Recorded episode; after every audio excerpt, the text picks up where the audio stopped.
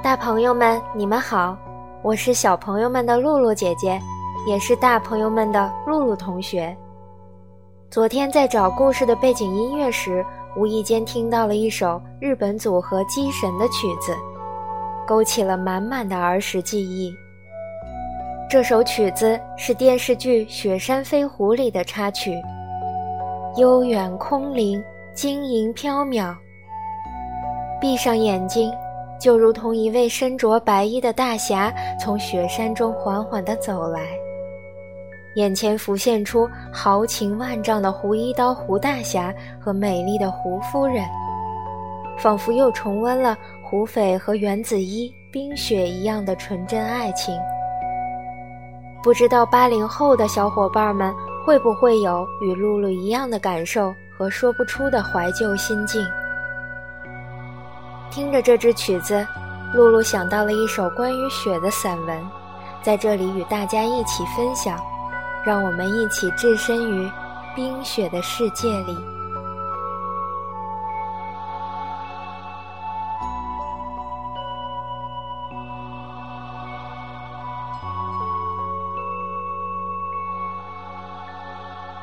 鲁燕，雪。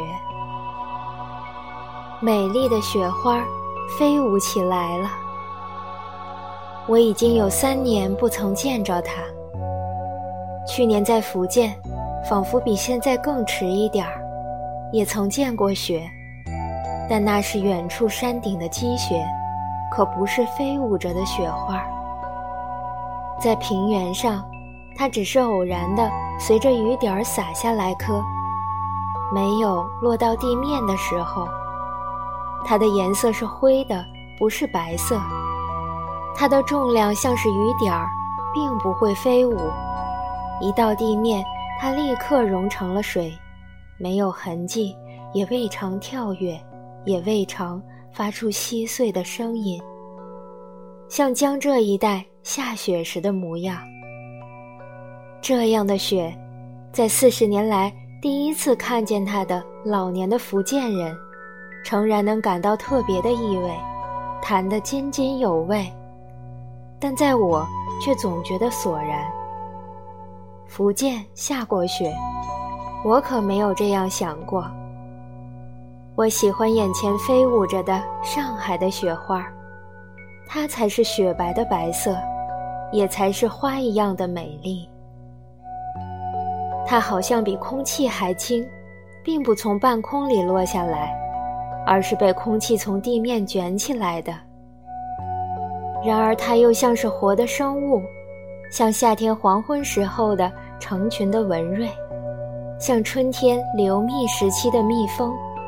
它的忙碌的飞翔，或上或下，或快或慢，或沾着人身，或拥入窗隙，仿佛自有它自己的意志和目的。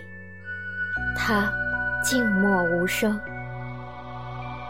但在它飞舞的时候，我们似乎听见了千百万人马的呼号和脚步声，大海的汹涌的波涛声，森林的狂吼声。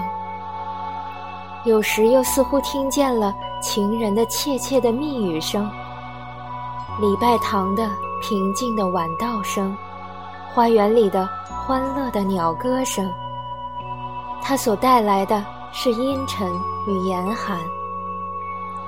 但在它的飞舞的姿态中，我们看见了慈善的母亲、柔和的情人、活泼的孩子、微笑的花儿、温暖的太阳、静默的晚霞。